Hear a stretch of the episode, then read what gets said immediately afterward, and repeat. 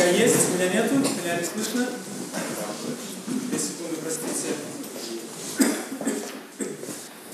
Да, раз, два, мне слышно. А, если у нас первый раз в гостях, я очень рад вас видеть. Меня зовут Тарас, я один из служителей, я пастор церкви.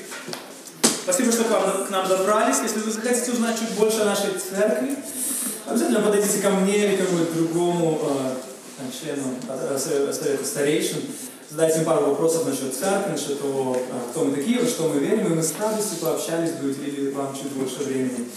Я думаю, что некоторые из вас заметили, мы читали Гейдельбергский катехизис, и если вы в первый раз у нас в церкви, вам может показаться немного странным, что мы любим традицию. Вроде молодая церковь, молодые люди, при этом читаете катехизисы, которым по 500 лет, читаете апостольские стимул веры, которым почти 2000 лет, 1850, там, плюс-минус.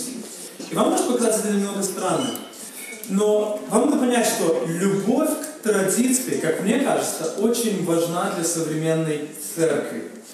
А, когда, спустя уже, когда началась протестантская реформация в середине 1517 году, спустя время, в конце 16 столетия, некоторые богословы хотели кратко суммировать основное вероучение а, реформации.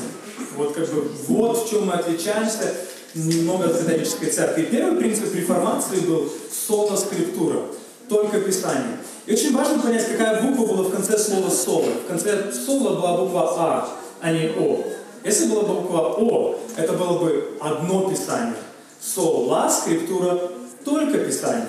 И кажется, одна буква, но она может сделать такое колоссальное отличие. Реформаты пытались сказать, что нашим наивысшим авторитетом является только Писание, но это не является единственным авторитетом. Писание наивысший авторитет, но не единственный. Поэтому реформаты, они на самом деле верили в Богодухновенность Писания, что Библия должна стать нашим основным источником веры. Когда мы задаемся вопросами, правильно, неправильно, кто такой Бог, как мы можем познать его, мы приходим к Писанию. Но вместе с этим они уважали традицию. Они говорили, мы стоим на плечах верующих людей предыдущих поколений. И что происходит с многими церквями сейчас, я это видел, некоторые церкви полностью уходят далеко от традиции. Они говорят, наш наивысший авторитет только Писание, и мы читаем только Библию. Окей. Но что происходит потом? Во многих церквях пастор становится наивысшим авторитетом. Он читает библейский текст, он говорит, вот что, он, что этот текст значит, и вы должны соглашаться со мной. А если вы не соглашаетесь, там начинается включаться машина э, э, дисциплинарных мер, которые можно применить по отношению к неугодному человеку. И традиция на самом деле так классно защищает нас от больных на голову людей. Я по-другому не могу выразиться. Я встречал проповедников, которые отсажены. Я по-другому не могу найти ни одного слова. Это люди, которые ставят эксперименты над душами людей. К которым приходят большие аудитории. Люди, которые не искушенные богословскими знаниями, которые так хорошо ориентируются в Писании в традиции, и люди, которые голодные души, с жадностью слушают их. Но на самом деле такие горе-проповедники э, не просвещают людей, а уводят их все дальше во тьму. Потом, мы, мы в церкви любим традицию, потому что традиция – это хорошие защитные ворота от ереси в церкви. Э, мы читаем часто много разных катехизисов и символов веры, вот в Вестминстерском э, символе, в Вестминстерском катехизисе первый вопрос, в чем наивысшее предназначение человека? И ответ, который я очень люблю в церкви, наивысшее предназначение человека – прославлять Бога и наслаждаться им вечностью. Это краткое суммирование, на самом деле, всех христиан нашей церкви в том числе. Мы существуем, чтобы прославлять Бога, чтобы люди могли увидеть его таким, какой Он есть. Не просто летающий дедушка на небесах, но это Творец всего сущего. Но вместе с этим будь здоров. Я правда сказал, если я был суеверным. Хорошо, что я не суеверный. Это, это третий принцип верификации, да? Писание, традиция и читание. Если вы хотите узнать, что есть правда, три элемента. А, и это вторая часть, это наслаждаться Богом вечности. Мы всей церкви, церкви Троицы, мы в унисон со словами известного отца церкви Августина Блаженного Часто повторяем эту фразу «Бог, Ты создал нас для себя, и наши сердца неустанны, пока не обретут покой в Тебе». То, что мы верим в церкви. Бог создал нас для себя, и наши сердца будут неустанны. Мы будем искать много чего, но до тех пор, пока мы не обретем покой в Нем, мы ничего не найдем. Поэтому это краткая апология, чтобы вам понять, почему мы любим традицию, почему мы читаем катехизисы. И последняя маленькая ремарка перед тем, как я двину сегодняшний наш текст. Простите, коронавирус. Плохая шутка, на самом деле, очень не политкорректная, не дипломатичная. А, отнеситесь серьезно, пожалуйста, к неделе поста э, интернета и социальных сетей. Я думаю, что это хороший будет детокс для наших страждущих, беспокоящихся и волнующихся душ. Теперь мы написали, я скинул как бы все файлы основные, которые объясняют суть этого поста э, в группу членов Церкви Троицы. Если вы не состоите в этой группе, то мы распечатали, надеюсь, там вас вы можете взять на выходе потом пару листов А4, где есть объяснение этого поста и как можно провести это время с максимальной пользой для своей души.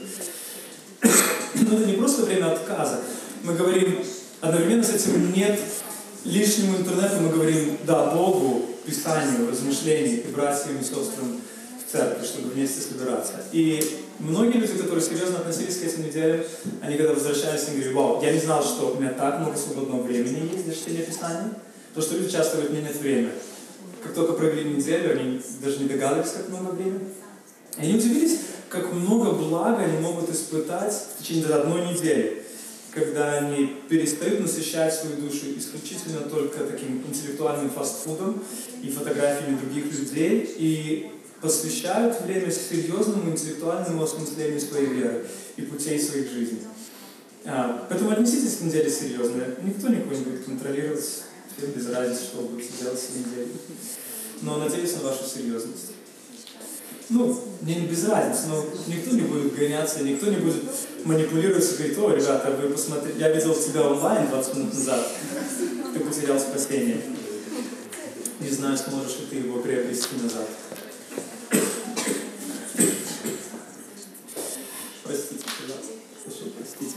Извините меня за маленькие э, чихания. Э, одно из дел, которым занимается человечество с самого начала своего существования, это попытка взять этот мир и Вселенную под свой контроль. Мы хотим контролировать болезни, новые исследования, новое диагностическое оборудование, новые лекарства. По сути, направлено на то, чтобы ничто не могло ворваться в нашу безмятежную жизнь.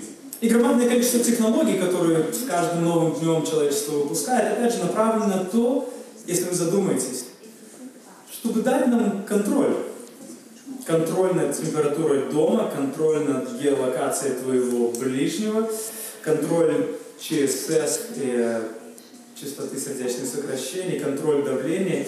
И вот эти датчики, гаджеты, средства передвижения направлены на то, чтобы дать нам уверенность. Все находится под контролем. Я просто обратите внимание на это. Как мне кажется, возможно, я неправильно читаю историю человечества, но как я смотрю на историю, мне кажется, что большинство интеллектуальных усилий направлено на то, чтобы оседлать этот мир.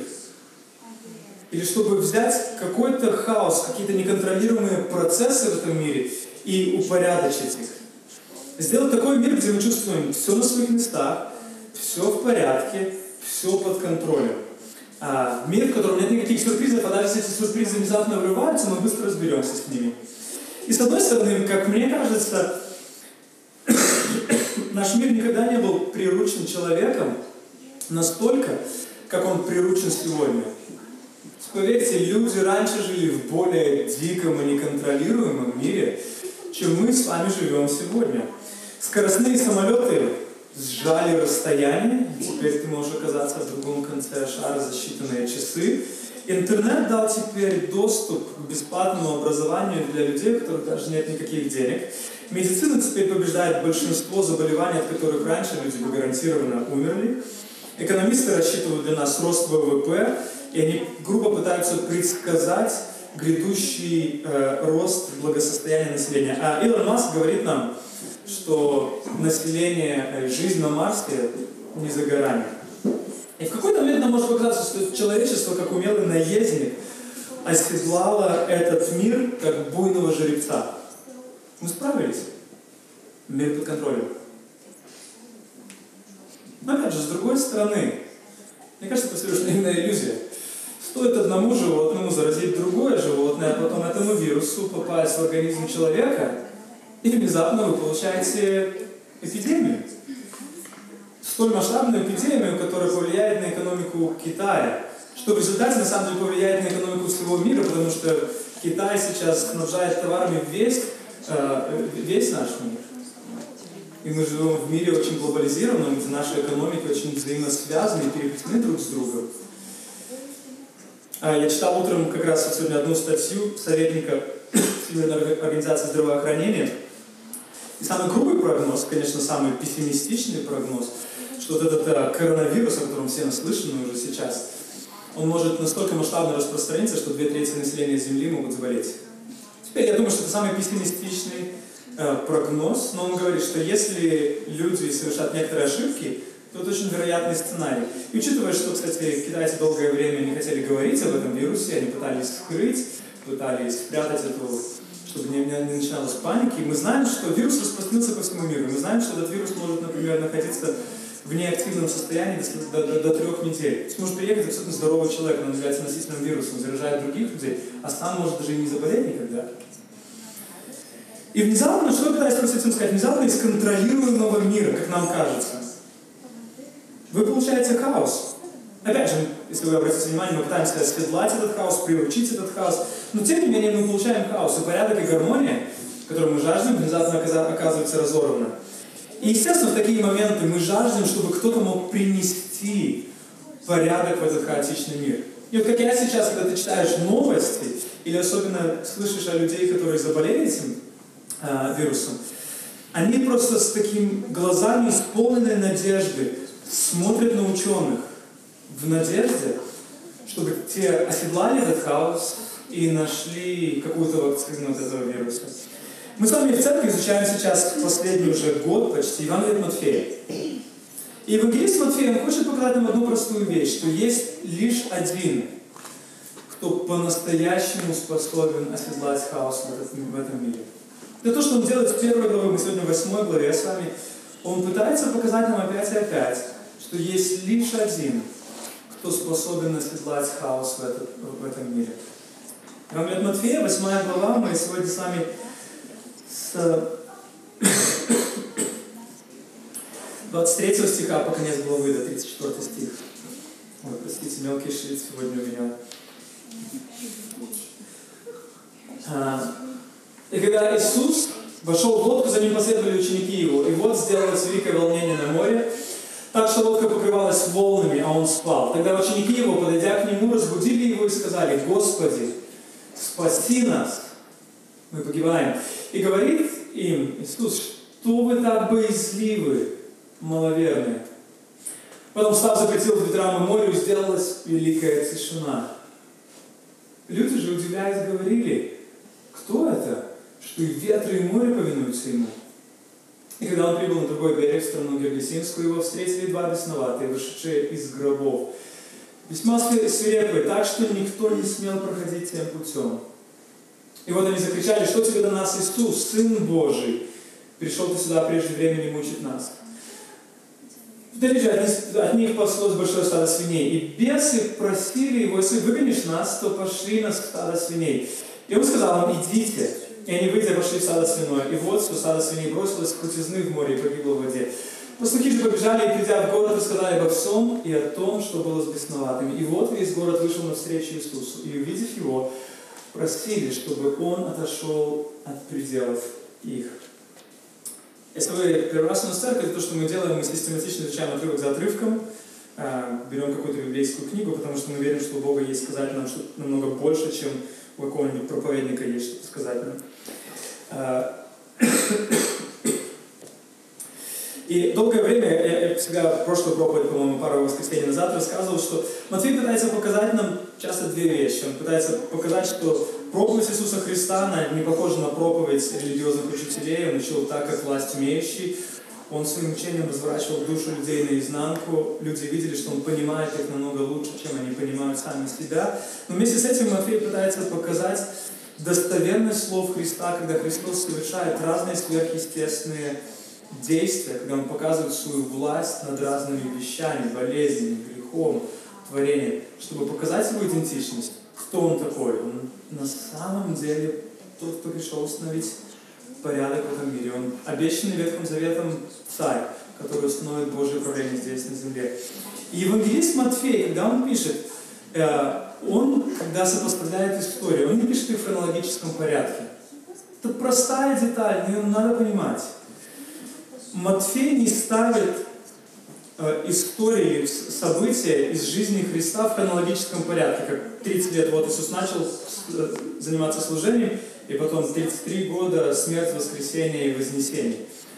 Матфей, на самом деле, это то, что делает Лука. Лука очень хронологически, педантично, просто историю за историей соблюдает хронологию. Но Матфей ставит истории таким образом, чтобы донести какую-то свою идею. И я когда читал, я вижу здесь эти две истории. Первое, Христос усмиряет шторм.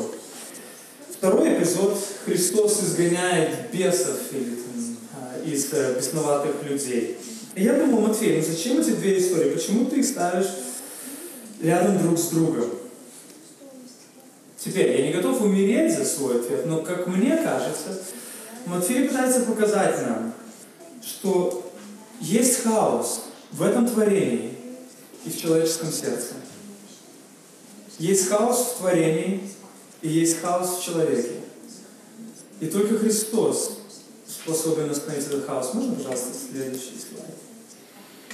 Это два простых момента, которые, как мне кажется, э, Матфей пытается подчеркнуть, где Христос приносит порядок в хаотичный мир и порядок в хаотичное сердце человека. И давайте просто мы эти две истории, я вас Наш сегодня разбор будет больше посвящен как раз таки размышлениям над этими историями более детально.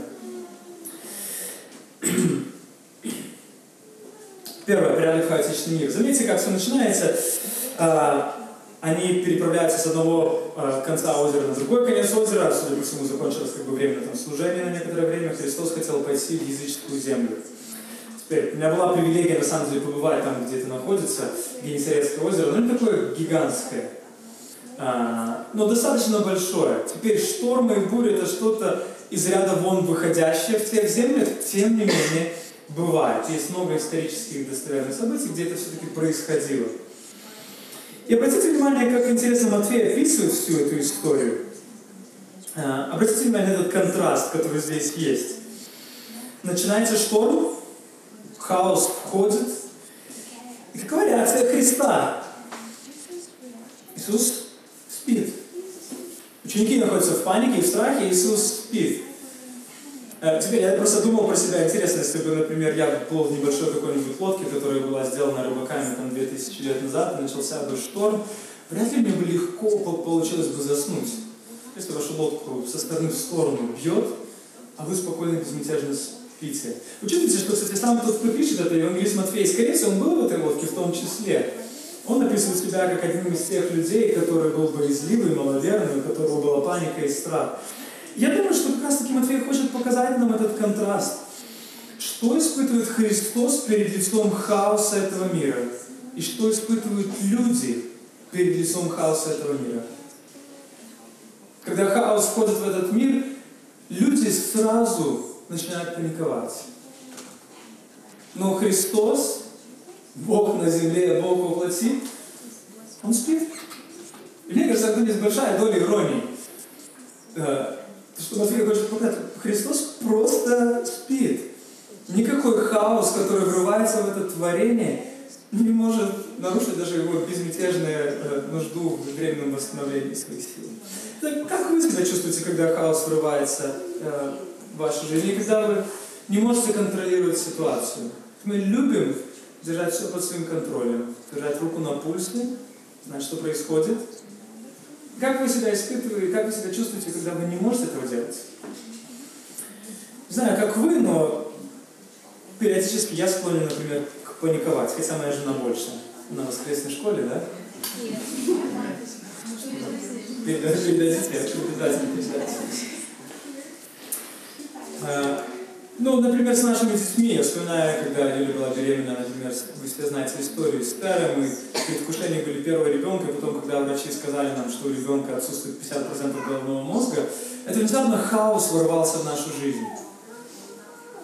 Мы как бы планируем, мы сейчас станем счастливыми родителями, у которых все будет хорошо, которые будут воспитываться, у которых будут красивые фотографии в социальных сетях, которые будут держаться за руку, и все будет как в голливудских фильмах. И когда внезапно тебе врач говорит, у вас, скорее всего, ребенок не выживет, а даже если выживет, то, наверное, будет инфантильным ребенком, способным будет развиваться, хаос врывается в твою жизнь. Я помню, как мы с Юлей сидели просто в состоянии оцепенения, где мы просто стояли, смотрели, сидели и просто смотрели в пол.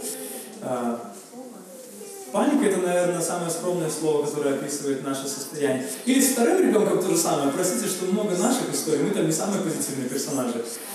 Как э, второй ребенок, когда у моей супруги открылось кровотечение 25 недели, и опять же мы думали, сейчас вторым ребенком будем счастливыми родителями. И потом я приезжаю в больницу, врачи говорят, нам надо срочно делать аборт. И я, как сильный мужчина, я взял ситуацию в свои руки, и я упал в обморок.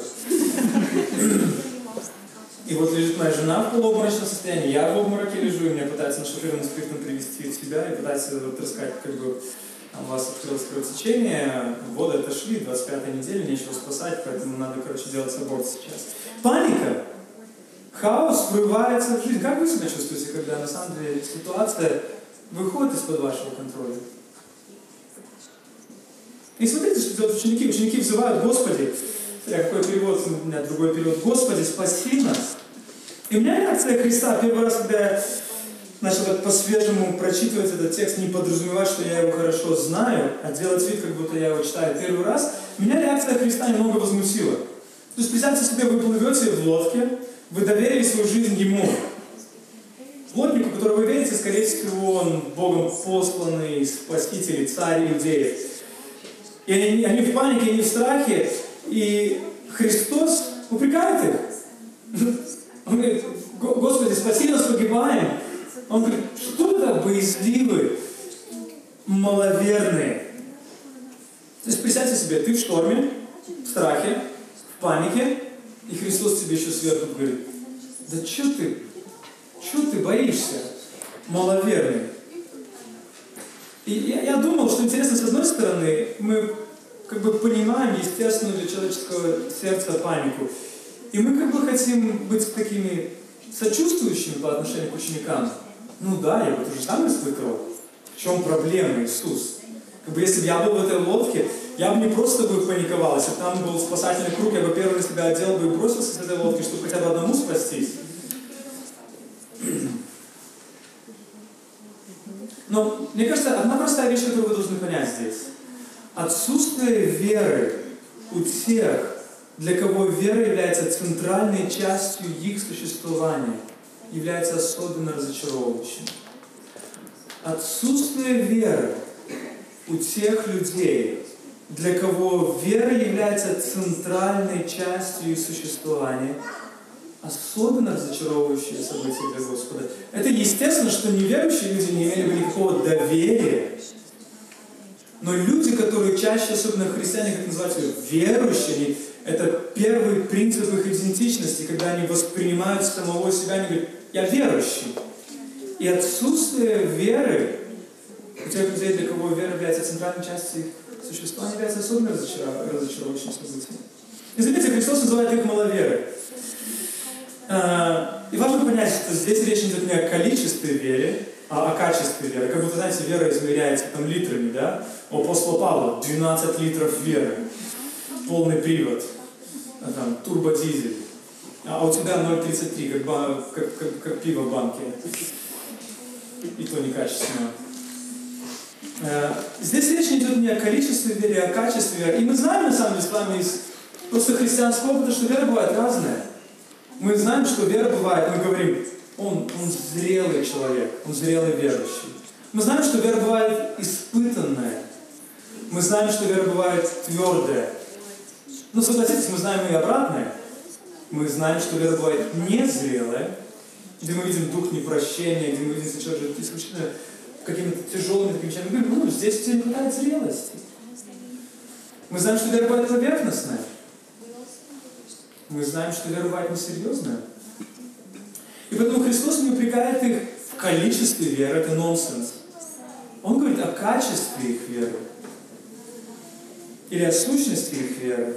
И судя по всему, по, по этому отрывку, Ученики верят, что Иисус может что-то сделать для них, иначе они не обращались бы к Нему. Если бы они понимали, что Иисус беспомощен и бесполезен, в чем смысл взывать к Нему? То есть, по всему, не верят, Он может что-то сделать для них.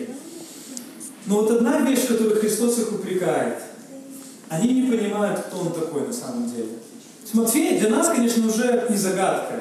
Мы знаем, Матфей пытается показать нам, что Иисус это Богом посланный, Богом обещанный Светлого Завета Спаситель человечества, это Царь, который установит Божье правление, обратит хаос в порядок. Мы знаем это все. Но ученики этого не понимают. Они думают, что Иисус, на самом деле, Он один из тех, жизнь, служение которого может оборваться в случайном хаосе, который ворвался в эту жизнь. Ты не знаешь, да, Иисус силен, да, он может сделать много, но им кажется, что, возможно, есть какие-то сферы хаоса этого мира, которые находятся в его власти. Им кажется, что, возможно, этот шторм может остановить Иисуса. Но факт остается фактом. Точно, что они не видят его как того, кто пришел остановить Царство Бога на эту землю. Точно, что они не видят его как того, кто способен обратить хаос в порядок. Какие часто мы с вами? Нам не должно быть трудно увидеть свое отражение в испуганных лицах учеников, не так ли? Нам не должно быть трудно увидеть себя в отражении испуганных лиц учеников. Нам тоже иногда трудно поверить, что Христос на самом деле тот, кто держит мир под своим контролем. И что никакой хаос, который бы не ворвался в твою жизнь, не способен, не способен нарушить Божий план. Точно, что план учеников для их жизни или даже для этой банальной поездки э, был очень простой. Они хотели просто спокойно перебраться с одного берега на другой, без приключений, без штормов, без паники, без страха, без упреков со стороны Христа. Это точно, что их был план. Когда они садились в лодку, сейчас мы садимся здесь, точка А, точка Б. Точно так же, как и наши планы на жизнь иногда. Разве так? Ведь мы точно так же иногда, нам кажется, сейчас есть точки А, из утробы в матери, Царство Бога, и параллельно пару пит-стоп остановок будет, чашку кофе, выпить эспрессо с круассаном, отдохнуть немного на фоне прекрасного пейзажа. И потом я попаду в новое творение, буду наслаждаться Творцом Вселенной. А вместо этого ты получаешь дряблую шлюпку и бушующий шторм. А потом ты еще в этот момент шторма узнаешь, что твоя вера на самом деле зеленая, сырая. И потом ты точно так же, как и ученики, начинаешь спрашивать, Господи, разве тебе нет дела до того, что это ну? И точно так же, как эти ученики, мы задаемся вопросом, Бог, разве тебе нет дела? Посмотри на мою жизнь. Посмотри на хаос, который ворвался в мою жизнь. Разве тебе нет дела? Разве тебе без разницы, что я тону?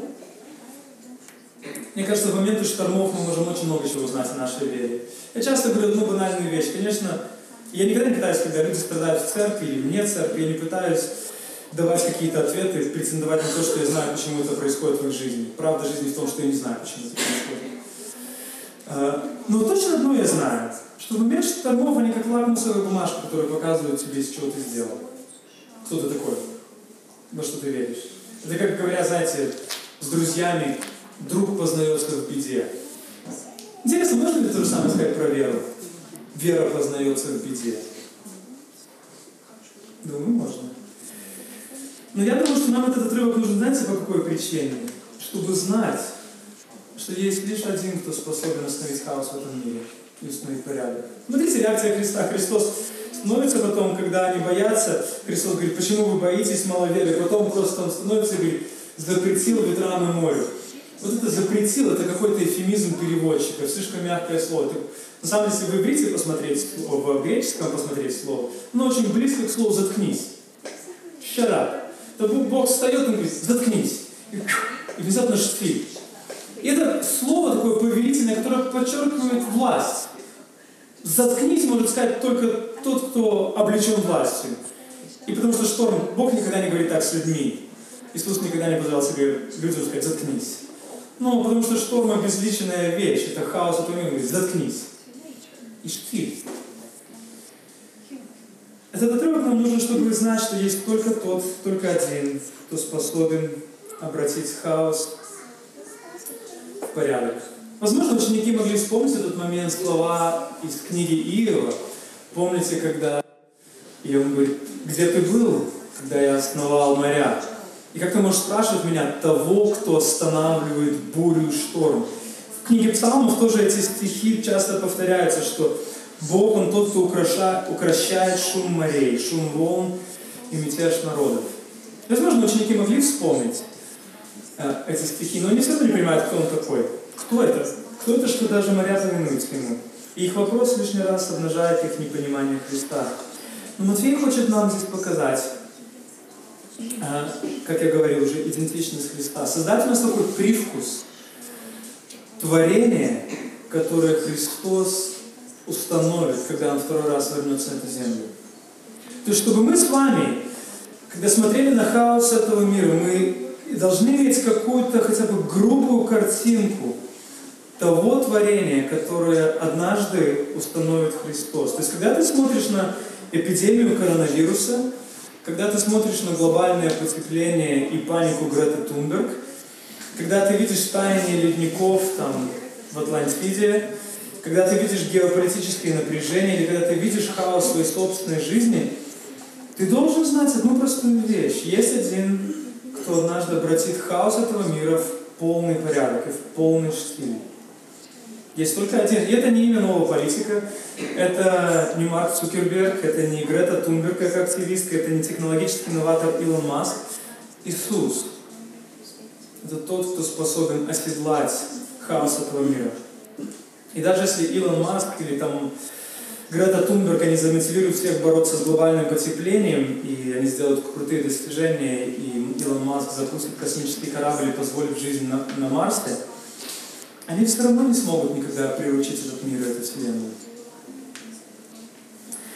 Но заметьте, вторая вещь, которую я хочу, чтобы мы увидели, этот хаос, который есть, это не только хаос, который снаружи, который внезапно просто врывается в твою жизнь, и ты не можешь его контролировать. То, что происходит с нами, обстоятельства, которые ты не способен взять под свой контроль. Они просто врываются, снова сбивают тебя с ног. Но это хаос еще, который находится внутри. Я думаю, именно поэтому Иисус вставляет, Матфей вставляет эту вторую историю о двух людях, э, которых Христос, о двух бесноватых людях, э, которых Христос изгоняет э, демонов.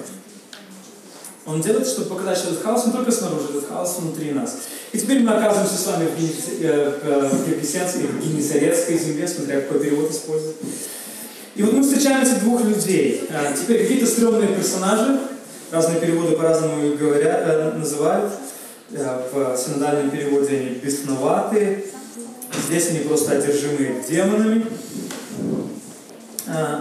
Но мы не так много знаем о них, но мы знаем точно, что эти люди испытывают ад на земле. И в каком-то смысле они не похожи на нас. Заметьте, очень просто отождествить себя с учениками. Пока я говорил, вы, возможно, отождествили себя с ними, да? О, я похож на учеников. Когда в жизни у меня нет контроля, у меня начинается паника. Да, я, похож, я, я вижу себя в лице Петра и Матфея. Но когда мы читаем про вторых ребят, то не все из нас скажут, о, да, я похож на этих бесноватых. О, я, я похож на этих одержимых демонами. Я, я узнаю себя в них. Я такой же, как они. Вряд ли. И теперь, если вы думаете, что вы похожи на них, дайте мне об этом знать. Я не буду с вами общаться. У меня нет власти, как у Иисуса, я не могу знать, что у вас там внутри происходит, поэтому лучше я просто вытяну руку. Шучу. А, но на самом деле, я думаю, что они похожи на нас. А, мы на самом деле с вами знаем, что внутри каждого из нас есть какие-то семена зла, которым, если дать прорасти, они способны превратить нас в монстров. На самом деле мы похожи на них. В каждом из нас есть семена зла, которым, если дать свободу и позволить им прорасти, сделать свое сердце благодатной почвой, оно способно превратить нас в монстров. Мы похожи на них. И, как я сказал, мы не так много знаем о них. Мы знаем, что они жили в гробницах. А, судя по всему, одиночество было спутником по их жизни. Это такая картина, знаете, изолированности от общества. Они потеряли способность выстраивать отношения с другими людьми. У них не было дружбы, у них нет никаких романов. Такая суровая картина одиночества. А еще мы знаем, что они свирепые или буйные. Люди боялись идти теми местами. И есть что-то особенно злостное в этих людях. Какое-то зло другого порядка. Знаете, когда ты вот... Это как люди, которые были в Хуту-Тутси, где это было? Уганда, Руанда, Руанда. Люди, которые оказывались там, когда они слышали свидетельства людей, когда, знаете, собственный народ потом рубил мечами своих близких, родных, с которыми они вчера ели, они говорили, когда общались, там что-то было демоническое. Там было зло другого порядка. Это не такое зло, как тебя кто-то подрезал на дороге, тебе нахамил кто-то или тебя кто-то где-то ударил. Это какое-то зло нового уровня. То же самое, что люди рассказывали, которые пережили Холокост. Когда они видели, на что способны были нацисты, они говорят, это было зло нового уровня. И судя по всему, что-то есть такое в этих людях, ненависть к людям. И мы не знаем, как они пришли к этому. Теперь я могу только дать свободу своему, своей фантазии, но как-то они пришли же к этому. Как-то они пришли к тому, что они стали одержимыми демонами. Ведь мы не задумываемся об этом, мы сразу вопрос и говорим, как факт. Они одержимы демонами. Ну как-то они оказались там. Я не знаю, как сразу говорю. Ну, возможно, это вот эта ненависть к людям, которую они давали свободу гаданию. Возможно, это горечь, которая просто росла постоянно. Возможно, это какая-то зависть, которая у них была, которая достигла феноменальных масштабов. Возможно, это был дух непрощения. Возможно, они никогда не выучили, не знали, что такое простить. Я не знаю. Я не знаю, как они пришли к такому состоянию. Одиночество, отшельничество и людьми, которые исполнены зла, ненависти к человечеству и одержимыми демонами. Но мы знаем простые эти вещи. Они полны злости, ненависти к людям, и их жизнь была ад на земле. Они взывают к нему. Э, теперь заметьте здесь иронию. Как я думаю, Матфей часто включает иронию. Смотрите вопрос, который ученики задают в конце прошлого блока, отрывка. Кто он, что даже э, ветры и море повинуются ему? Теперь смотрите, что говорят бесноватые люди. Что тебе до нас, Иисус, Сын Божий? Ученики, которые рядом с ним. Кто он? Бесноватые люди. Иисус, Сын Божий. Ну, видите контраст Матфея? Люди, одержимые демонами, говорят, вот кто он такой, а ученики такие, так, а кто же этот Иисус-то? Мы до сих пор не можем понять. Теперь э, бесы понимают, что Иисус является тем, кто может внести хаос, ой, порядок э, в этот мир полный хаоса. Этот вопрос, их такое ощущение, что ты пришел слишком рано, теперь я много ломал голову, пытался найти в комментариях какие-то ответы. Во-первых, откуда они могли знать, когда Христос должен прийти и финально судить этот мир? Как будто Бог им отчитывается. Ребята, я собираюсь тогда судить мир. Я не знаю, почему не знаю, но, возможно, они знают день суда, когда Бог будет устанавливать свое полное правление. И вот затем идет это стадо свиней. Я много комментариев прочитал, когда я готовился. Ну, немного, несколько. Много, эфемизм еще один. Много. Два. Много. Два, два это лучше, чем ничего. Это традиция, видите, то, что я говорю. Проверял свое толкование. Э, почему свиней?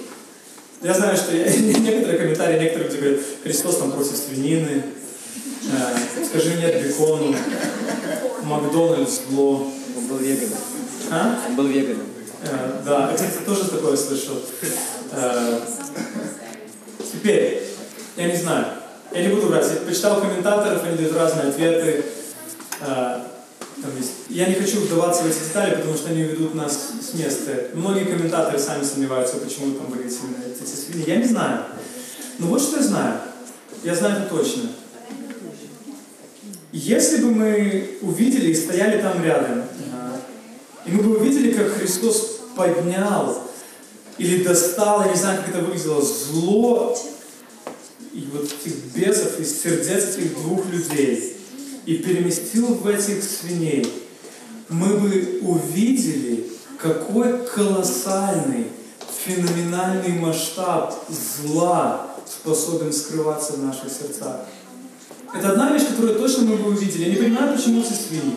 Но когда мы увидели бы, когда это зло было бы поднято из их сердец и перемещено в этих свиней, мы бы увидели феноменальный масштаб зла, который способен скрываться в наших сердцах. И мы бы никогда не относились к козлу с тривиальностью.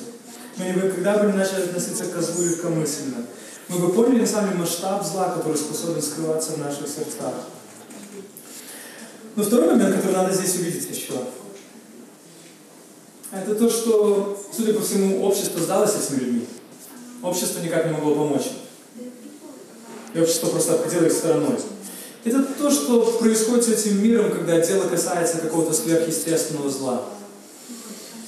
Это то, что нам надо знать с вами. Технологии и медицина, какие бы они ни сделали новые достижения, они не способны поднять зло из нашего сердца и освободить. Терапия, консультирование не способны достать зло из нашего сердца. Должен быть кто-то более могущественный кто способен достать это зло и понести его. И это вторая картина здесь, третья картина. А, картина этого замещения, что кто-то другой должен понести это зло. Я не знаю, почему Христос соглашается с ними, чтобы это зло пошло с ними, но, судя по всему, зло не способно существовать в бестелесной форме. Я не хочу вдаваться в детали, но зло всегда манифестирует, проявляет себя какими-то жестокими атаками, и эти атаки всегда они как-то воплощены в ком-то или в чем-то. И помните, в Ветхом Завете, когда народ грешил, когда они творили зло в глазах Бога, они должны были приносить жертвы за свои грехи. Животное должно было понести зло человеческого сердца и грех человеческого сердца, чтобы человек мог быть принятым Богом. И вот здесь это то же самое картина, что есть кто-то должен понести этот феноменальный масштаб зла свиньи. Не знаю, почему они и это, кстати, является картиной более великого замещения или более великого трансфера, более великого перехода зла. Картина того момента, когда Христос однажды понесет зло и грех людей на себе. Это картина того момента, когда Христос на кресте возьмет этот гигантский масштаб зла из человеческих сердец, и Он будет тем, кто понесет его. Это, мне кажется, хорошее напоминание для нас, что есть тот, кто способен достать это зло из наших сердец. Мне кажется, что это вторая история здесь, это больше вызов для Христа чем даже первая история. Потому что одно дело усмирить шторм, другое дело, способен ли он оседлать человеческие сердца. И это хорошее напоминание, что есть тот, кто способен остановить хаос человеческих сердец. Есть тот, кто способен искоренить зло из человеческого сердца. Есть тот, кто способен вырвать его насколько бы масштабным оно ни было. Он способен не только вырвать его, кто-то должен понести его. Он готов взять это зло на себя.